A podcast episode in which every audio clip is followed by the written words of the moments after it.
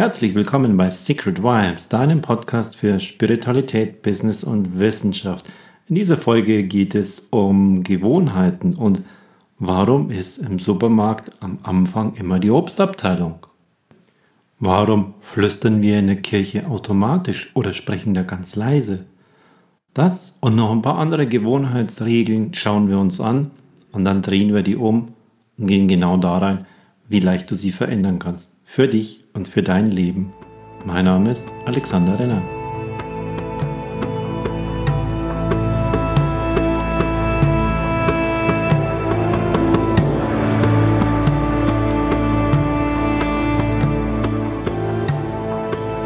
Ja, es geht um Gewohnheiten und da komme ich gleich auch auf ein, auf ein Beispiel, auf eine kleine Geschichte, die mir dazu eingefallen ist während meiner Frühzeit des Arbeitens. Ich komme ja ursprünglich aus dem Handel, aus dem Einzelhandel und habe das so richtig noch gelernt, damals auch ähm, im Supermarkt.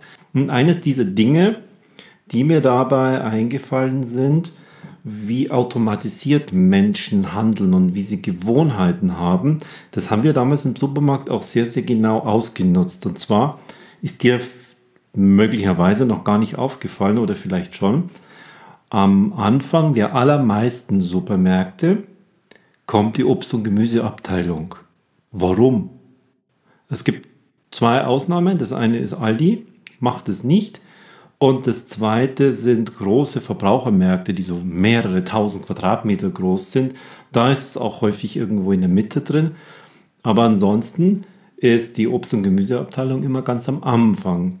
Und selbst da war bei uns damals noch, noch mal am Anfang und die Bananen immer. Das hat ganz einfach den Hintergrund, wenn die Menschen mit ihren Einkaufswagen in den Supermarkt hineinfahren, dann nennen wir die ersten 10, 12 Meter erstmal die Rennstrecke. Das heißt, die fahren da einfach mal rein und dann halten sie an, holen aus ihrer Tasche ihren, ihren Einkaufszettel oder schauen sich um, was brauche ich denn überhaupt. Warum bleiben die nicht denn gleich am Eingang stehen? Weil hinter ihnen Leute nachkommen oder nachkommen könnten und da wollen sie jetzt nicht einen Stau verursachen. Und deshalb rennen sie weiter, bis sie irgendwo auf die Seite fahren können. Und damit wären die ersten 10, 12 Meter Supermarkt schon verschenkt. Weg. Ähm, da kannst du hinstellen, was du willst. Und deshalb hat man dort etwas hingestellt, was die Leute brauchen, damit sie wieder zurückgehen und den Einkauf und den gesamten Supermarkt, die gesamte Fläche, naja, also man kann jetzt nicht sagen bewusst durchgehen, auf jeden Fall, dass dort etwas ist, was sie brauchen. Bei Obst und Gemüse kaufen einfach sehr, sehr viele Leute, die dort irgendwas brauchen. Das Produkt, was am häufigsten im Übrigen geht, von der Menge her, es sind Bananen. Das sind nicht die Äpfel, es sind Bananen. Und deshalb hat man die Bananen, oder haben wir damals die Bananen, ganz am Anfang nochmal hingestellt, sodass sie wirklich ganz zurück müssen. Und dann fangen sie an, kaufen sie Bananen und gehen dann durch den Supermarkt durch. Unbewusstes Handeln, eine Gewohnheit, die wir da haben, einsozialisiert. Ich möchte ja nicht jetzt äh, einen Stau verursachen, indem ich da am Eingang stehen bleibe, draußen regnet es vielleicht oder ist es heiß oder irgendwas und dann kommt hinten einer und sagt, gehen Sie mal voran, ich komme ja nicht rein. Und deshalb rennen die Leute erstmal die ersten 10, 12 Meter. Ein zweites Beispiel, auch aus meiner Supermarktzeit, ist das Thema die Aufsteller, so nannten wir die damals, Displays. In, äh, in Wirklichkeit war das Angebotsware. Und diese Angebotsware, die kam immer ähm, bei uns damals am Donnerstag, wurde dann am Freitag und Samstag aufgebaut. Am Freitag sollte man schon sehr, sehr viel haben, weil am Samstag war einfach viel los und dann wollte man die Kunden da nicht stören. Und man hat die natürlich, weil sie am nächsten Montag im Angebot waren, da waren sie günstiger. Und man hat diese Mengen entweder schon vorher bestellt oder man hat sie zugeteilt bekommen aufgrund von irgendwelchen Verteilschlüsseln. Und wenn man die aber jetzt am Donnerstag und am Freitag schon aufgebaut hat, dann mussten die natürlich noch zum Normalpreis ausgezeichnet werden und waren da auch verkauft. Belastet wurden sie aber dem Supermarkt zum Angebotspreis. Das heißt, wenn er jetzt den höheren Normalpreis zwei Tage noch verlangt, dann ist das ein kleines Plus für seine Inventur. er macht in der Inventur kein wirkliches Plus, sondern das wird im Ende ein kleineres Minus. Aber man, wir haben das gerne gemacht, dass wir das dann vorher schon verkauft haben.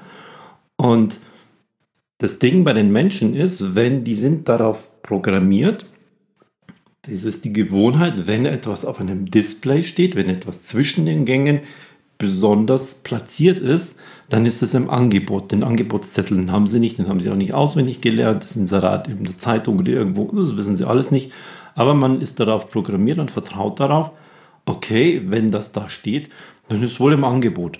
Und dann haben die da schon mitgenommen, obwohl es zum Normalpreis verkauft wurde. Und das haben wir einmal auf die Spitze getrieben, indem wir im Eingangsbereich des Supermarktes wo auch die Leute hinter der Kasse ihr Zeug rausgegruschelt haben, da wo sie sozusagen so in die Rennstrecke rein sind, da haben wir ihnen einen gigantisch großen zwei Paletten, zwei Euro Paletten Schokoküsse hingestellt von Dickmanns, die, die Markenware, die, die scheinbar besten und so. In, in, in weiß, in schwarz und die kleinen die waren überhaupt nicht im Angebot. Die waren auch nicht nächsten Mon Montag im Angebot. Die war gar nichts davon war im Angebot. Wir haben einfach eine Riesenmenge davon bestellt, haben die dort hingestellt, haben Preisschild hingemacht, Normalpreis, ganz normal. Und die Leute haben die gekauft. Wir hatten innerhalb von einer Woche diese halbe Palette abverkauft. Also das war die, die Hälfte der Menge war weg. Und dann haben wir das ganze Ding wieder ähm, abgebaut und haben die Reste im Regal verteilt und haben sie dann zu irgendwelchen anderen Süßigkeiten, Aufstellern noch dazu da äh, reingemacht. Aber allein das Ding, dass etwas, was so wertvoll, so, so voll sichtbar sich in den Weg hineinstellt, das muss ja im Angebot sein, das muss was Besonderes sein. Und da haben sie auch noch so viel, ähm, das muss ich haben. Und da haben die Leute Schokoküsse gekauft, obwohl es überhaupt nicht im Angebot war, obwohl gar nichts ist. Das ist ganz einfach diese, diese Einprogrammierung, die wir haben, wo wir uns auf eine bestimmte Art und Weise verhalten in dem Umfeld eines Supermarktes. Wenn das da schon platziert ist, dann ist es wohl im Angebot. Und was da einfach dahinter steckte, wir haben die Umwelt, den Ort so gestaltet, damit die Konsumenten bestimmte Dinge, die wir wollten, tun. Und das haben sie gemacht. Und das hat funktioniert. Und ich bin mir sicher, das würde heute immer noch so funktionieren. Für dich bedeutet das jetzt, okay, wenn du an einem bestimmten Ort bist oder in einem bestimmten Kontext handelst, dann laufen bei dir Auslösereize ab und es bestimmt, äh, es passiert ein Automatismus, den du gar nicht merkst, weil, du da, weil das bei dir einprogrammiert worden ist. Und damit kann man dich steuern, damit kann man dich zum Verhalten bringen, das du sonst nicht an den Tag legen würdest. Du würdest dir sonst keine Schokoküsse kaufen. Du würdest sonst diese Ware nicht kaufen am Donnerstag oder am Freitag. Dann würdest vielleicht auf den Montag warten. Aber jetzt ist sie schon da und du glaubst, oh, habe ich jetzt wohl diese Woche noch nicht gesehen, nehme ich mit, ist im Angebot. Klack, so funktioniert das. Wie kannst du das jetzt für dich selber nutzen? Wenn du eine bestimmte Angewohnheit hast, wenn du etwas Bestimmtes an dir verändern möchtest, was automatisiert ist, dann musst du diesen Auslösereiz, der kommt meistens über die Augen. Meistens heißt nicht 50,5% oder irgend sowas, sondern so 94%. 94% unserer Auslösereize kommen über die Augen. Das ist das Allerwichtigste. Also wenn du etwas siehst, wenn du dich an einen Ort begibst und du siehst dann diese Umgebung, aha, und dann läuft es automatisch ab. Ein Beispiel ist, dieses kontextbezogene ist, nach dem Essen gibt es einen Kaffee. Oder Alkohol trinken. Du trinkst zu Hause, wenn du jetzt in deinem Alltag bist, sitzt auf deinem, an deinem Tisch mit deiner Frau und mit deinen ein, zwei, drei Kindern und ähm, da trinkst du vielleicht zum Essen, so Mittwochmittag oder Mittwochabend, nicht unbedingt ein Glas Wein dazu. Wie ist es aber, wenn du in Gesellschaft woanders bist? Dann ist das Trinken von Alkohol wesentlich Teil dieses gesellschaftlichen Beisammenseins. Wäre das jetzt bei dir zu Hause und du kriegst Besuch, es ist häufig bei den Menschen dort nicht so. Bei manchen ist es da auch so, dass sie eine Gesellschaft machen, sie geben eine Gesellschaft und dann gehört Alkohol dazu. Ist dieser Kontext, dieses Ich gebe eine Gesellschaft oder ich bin in einer Gesellschaft nicht da, trinken sie keinen Alkohol. Ich habe auch so einen Platz.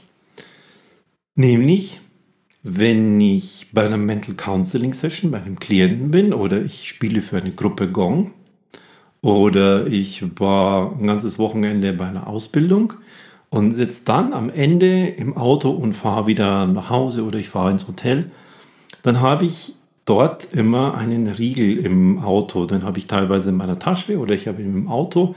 Und, und weil da mein, mein Blutzuckerspiegel und weil irgendwie meine Energie einfach runden ist, esse ich da einen Riegel. Nach dem Gongspiel esse ich einen Riegel. Das mache ich heute Abend auch wieder. Da spiele ich auch wieder Gong. Und das gehört mit dazu. Das ist ein Eiweißriegel, den ich dort esse. Und der gibt mir wieder diese Energie. Als Alternative habe ich einen Apfel dafür. Macht das gleiche, hat die gleiche Wirkung. Wenn ich den mal vergesse, dass da ist dieser Auslösereiz da, jetzt bin ich fertig mit Gong spielen, habe ich eingepackt, jetzt sitze ich im Auto vor heim und dann, äh, jetzt ist nichts da. Natürlich schaffe ich das nach Hause. Ich bin ja nicht so unter Zucker, dass ich jetzt in den Graben fahre. Aber der Auslösereiz, den spüre ich so deutlich. Und hätte ich jetzt einen Apfel da, hätte ich jetzt einen Riegel würde ich den essen weil der Kontext nach dem Gongspielen mit dem Ort im Auto genau das macht. Das ist eine Verhaltensweise, das ist eine Gewohnheit, die so einprogrammiert. Der Kontext spielt dabei eine sehr, sehr große Rolle. Das heißt, die Umgebung, in welcher Umgebung bin ich? Bist du zum Beispiel auf deiner Couch und guckst dort Fernsehen? Abends setzt du dich, nachdem die Kinder im Bett sind, auf die Couch und machst den Fernseher an. Oder der Fernseher ist schon an, dann guckst du da rein und, und guckst, was kommt heute und, und schaust du dir dann Nachrichten an. Jetzt, sich abends in dem gleichen Kontext, nachdem die Kinder im Bett sind, nachdem die Küche aufgeräumt ist, nachdem du noch irgendetwas getan hast, setzt du dich jetzt am Abend hin, die letzten eineinhalb, zwei, zweieinhalb Stunden, bevor du ins Bett gehst, und sitzt auf diesem Platz auf der Couch dann ist der Auslösereiz, jetzt den Fernseher anzumachen, jetzt fernzusehen, so stark, dass es über einen längeren Zeitraum hinweg, du wirst es zwei, drei Abende schaffen, nicht funktionieren wird, dort nicht fernzusehen. Wenn du also jetzt deinen Fernsehkonsum reduzieren willst, weil du sagst, ich möchte gerne ein Buch lesen über Persönlichkeitsentwicklung, über Psychologie, über Homeschooling, über irgendein ein, ein Thema, was dich persönlich weiterbringt und sei es nur Unterhaltung, du möchtest mal wieder ein gutes Buch lesen. Aber kommst nicht dazu, weil abends sitzt du halt vom Fernsehen, das merkst du selber. Ich müsste ja nur den Fernsehen, dann könnte ich Buch lesen. Ähm, am selben Platz auf der Couch zu sitzen, zur selben Zeit, ist so einprogrammiert, dass es wahnsinnig schwer ist, da in eine Dauerneugewohnheit des Buchlesens reinzukommen.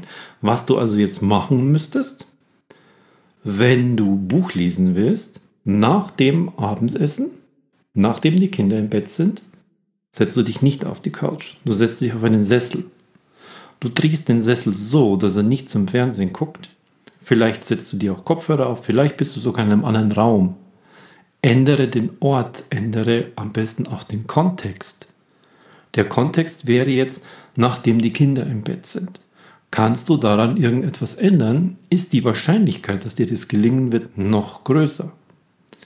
Wenn dir das nicht gelingt von deinem gesamten Tagesablauf, ändere den Ort, ändere, wenn du mit den Augen aufblickst, den Ort so, dass du dann nicht den Fernseher siehst, dass du irgendetwas anderes siehst. Denn eine neue Gewohnheit ist immer dann leicht reinzubringen, wenn du einen neuen Kontext hast, wenn du nicht auf der Couch sitzt und jetzt fernsiehst.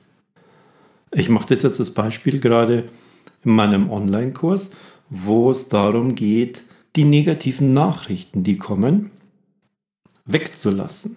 Das heißt, den Auslösereiz der, den wir erhalten für negative Nachrichten. Da kommt immer wieder Schlechtes und ähm, es wird ja immer Angst geschürt.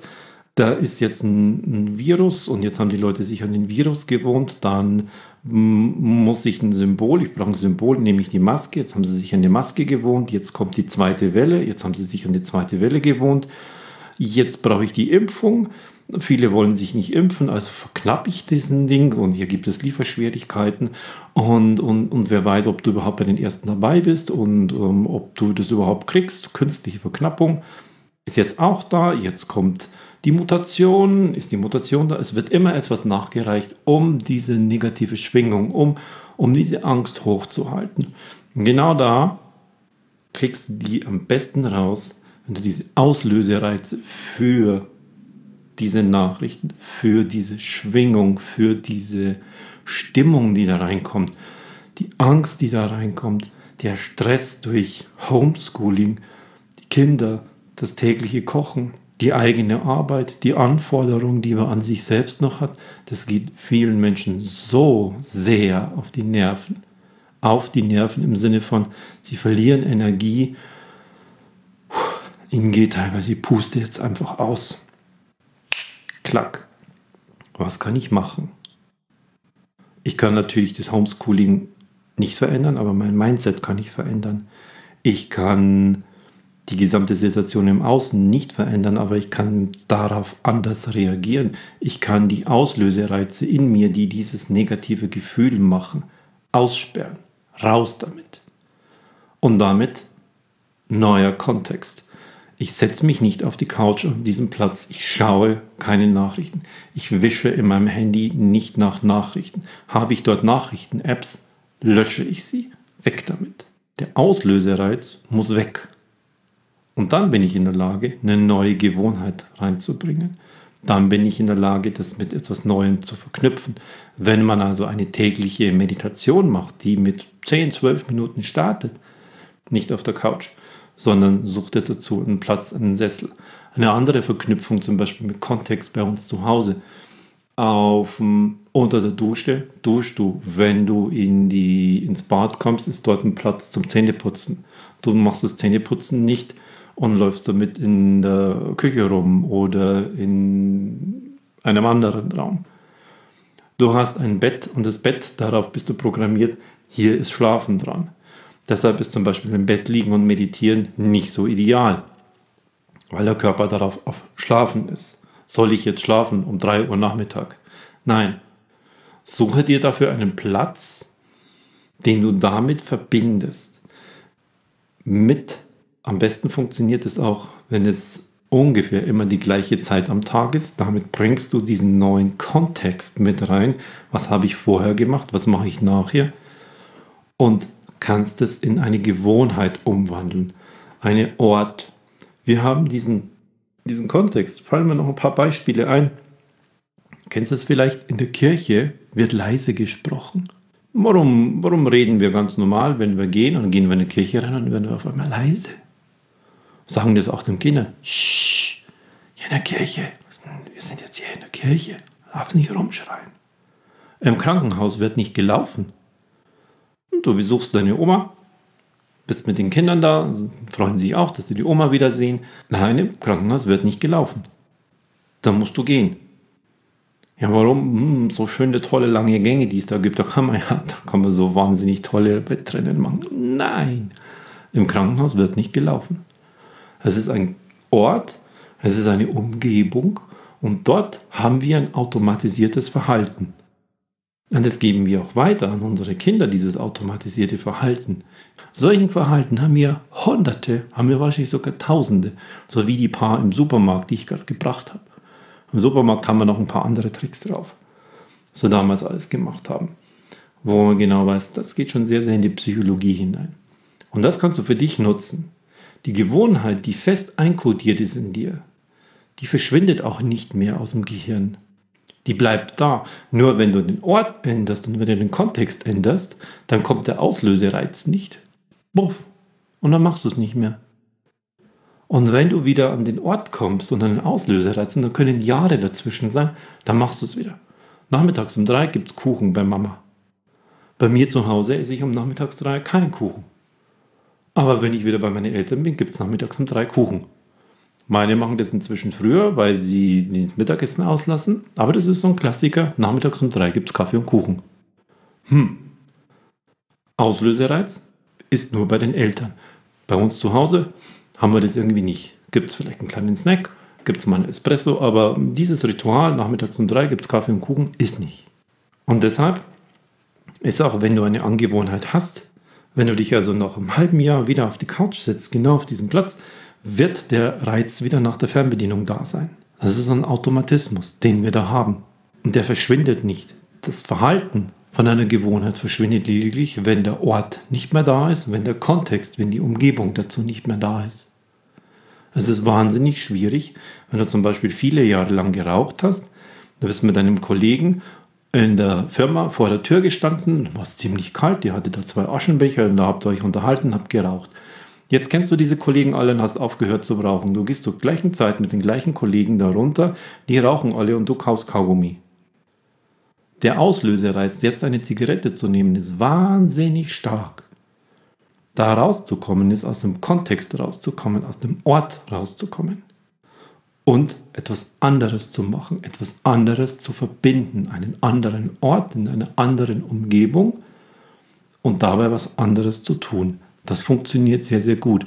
Und damit implementierst du in deinem Gehirn eine neue Gewohnheit. Was man auch kennt, da gibt es auch Untersuchungen dafür, wenn du in einer Drucksituation bist, beispielsweise du willst abnehmen und jetzt fehlen dir bestimmte Stoffe, der Körper ruft danach, du sagst aber nein, ich nehme jetzt gerade ab und ich habe auch diese Selbstdisziplin, dass ich abnehme, dann passiert sehr, sehr häufig, dass eine Übersprungshandlung ist, eine Ausgleichshandlung, um dem Körper zum Beispiel bestimmte Stoffe wie Zucker zu geben. Und dann isst man, obwohl man abnehmen will, weil als Begleiterscheinung zum Beispiel Frust da ist, weil ein innerer Stress da ist, weil dem Körper etwas fehlt. Und ähm, da gibt es den Automatismus, wenn ich Frust habe, wenn ich unter Stress bin, dann esse ich was. Also esse ich was, obwohl ich abnehmen will, weil ich meinem Körper das Essen auf der anderen Seite entziehe, bin ich jetzt frustriert und esse etwas. Ähm, das gleiche ist mit Alkohol, das gleiche ist mit Rauchen. Das sind diese einprogrammierten Gewohnheitshaltungen. Und deshalb ist der ideale Punkt, den Auslösereiz einfach zu vermeiden. Einfach den Ort, den Kontext zu verändern und dann verschwindet der Auslösereiz von selbst. Das geht so stark, da gibt es ein sehr, sehr gutes Beispiel aus den USA. Und zwar war ähm, in der zweiten Hälfte des Vietnamkriegs zur großen Hippie-Zeit, das war 1971, hat die US Army festgestellt, dass etwa 15 Prozent der Soldaten in Vietnam heroinsüchtig ist. Also eine riesengroße Menge, da war Action angesagt. Da gab es einen Wissenschaftler, der dieses Programm begleitet hat, damit die dort von ihren Drogen wegkommen. Der hat festgestellt, wenn die Soldaten, die waren damals ja nicht vier, fünf Jahre auf einmal in Vietnam, sondern immer mal zwölf Monate oder 16 oder 18 Monate und sind sie wieder nach Hause, haben sich entweder neu verpflichtet und sind wieder hin oder sie waren dann halt zu Hause. Festgestellt, dass von den Heroinsüchtigen, die in die USA zurückkehren, nur 5% in den USA weiter oder wieder heroinsüchtig geworden sind. Das hat alles damals bekannte Wissen über Sucht in Verbindung mit Drogen, in Verbindung mit einer der gefährlichsten Drogen, nämlich Heroin, total auf den Kopf gestellt. Wie haben es diese Soldaten geschafft, zu 95 Prozent von der Heroinsucht wegzukommen, indem sie einfach nur wieder zu Hause geblieben sind, indem sie wieder in die USA zurückgekehrt sind, weil der Kontext weg war, eine bestimmte Situation, zum Beispiel vor einem Angriff, wenn wieder drei Tage lang Lagerkoller ist, eine gesellschaftliche äh, Situation, da sind die anderen Kameraden auch, die nehmen das auch Drittens ist es sehr, sehr leicht zu kriegen. Viertens ist es relativ günstig. Und dann sind sie wieder zu Hause gewesen in den USA. Sie waren wieder in ihrer alten Umgebung, haben natürlich die dortigen Gewohnheiten wieder aufgenommen. Aber jetzt hatten sie in ihrer Umgebung niemanden, der Drogen nahm. Sie hatten nicht das Geld, um sich das zu den USA-Preisen zu kaufen. Sie hatten ihre alten Gewohnheiten wieder, waren wieder in ihrem Sozialgefüge drin und 95 Prozent davon sind alleine durch die Reise von Vietnam in die USA zurück clean geworden. Einfach nur, indem der Ort und indem der Kontext sich verändert hat. Das ist das absolute Zauberding. Ort und Kontext verändern. Und genau da ist der wichtige Punkt, wenn du etwas wegbringen willst, verändere Ort und Kontext oder wenn du etwas Neues in dein Leben hineinbringen wirst, wie zum Beispiel eine tägliche Meditation. Du lässt dein Fernsehen, du lässt dein schlechte Nachrichtenkonsum weg, dann kannst du das nicht machen, indem du das an den gleichen Orten zu den gleichen Zeiten etwas anderes machst. Sondern du musst den Ort wechseln, musst den Kontext wechseln, musst einen anderen Blick kriegen. Da reicht es häufig schon, wenn du deinen Sessel verschiebst und für die Meditation, du hast du ja sowieso die Augen zu, hast den Kopfhörer auf, da guckt der Sessel an gegen die Wand. Das ist dann so. Das ist okay. Und wenn du dann wieder aufmachst, dann siehst du etwas, was du an der Wand hast. Du kannst ihn so richten, dass er zum Fenster rausgeht. Wo auch immer. Verändere den Ort und verbinde ihn mit einem neuen Kontext, nämlich meine Meditation. In Tibet ist es so, dass es dort den Gebetsplatz gibt oder den Meditationsplatz. Und wenn die noch so einen kleinen Raum nur haben, dann schieben die den oftmals, das ist so eine Matte mit ein paar kleinen Sachen drauf, unter das Bett. Und wenn die meditieren oder wenn sie beten, ziehen sie das dann raus. Und dann ist damit ihre Kontemplation, dann ist damit ihre Meditation verbunden. Es gibt äh, bei Muslime ganze Reisesets, wo die einen kleinen Teppich drin haben, in schönen Schatulle. Ich habe das mal an einem Flughafen gesehen, wo die so einen Gebetsraum hatten, der war ein bisschen verglast, aber man konnte trotzdem reingucken. Da hat wirklich einer so ein, so ein, so ein Set aufgemacht, so richtig so zelebriert, klack, und aufgemacht und einen Teppich rausgeholt. Dann hat er noch ein, zwei Kleinigkeiten rausgeholt, wo ich es nicht genau gesehen habe. Und das war damit verbunden, mit Gebet verbunden. Egal wo ich bin, wenn ich meinen Teppich raushole, dann kann ich beten. Egal was ist, hier, wenn ich meine Meditation mache, dann setze ich meine Kopfhörer auf, ich mache in dieser App auf, klicke auf diese äh, geführte Meditation und dann falle ich da tief rein. So kannst du das programmieren, Ort und Kontext zueinander bringen.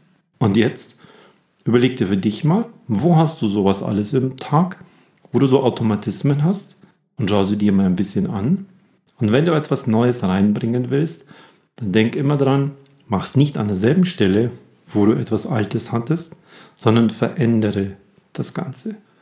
Und dann kommst du viel, viel leichter rein.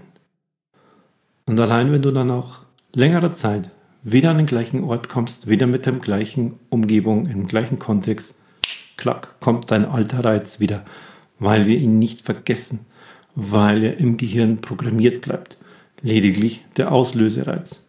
Der muss verschwinden. Und deshalb vermeide gleiche Orte, gleichen Kontext, um etwas Neues einzubauen.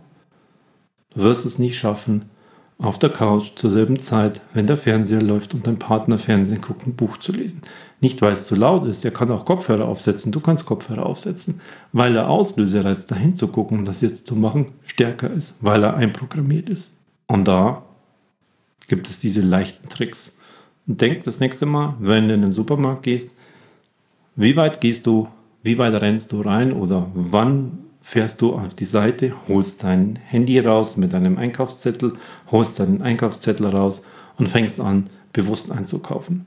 Rennstrecke, Obst- und Gemüseabteilung am Anfang des Supermarktes. Und in diesem Sinne, schau dir mal an, wo hast du sowas noch in deinem Leben? Dein Alexander Renner.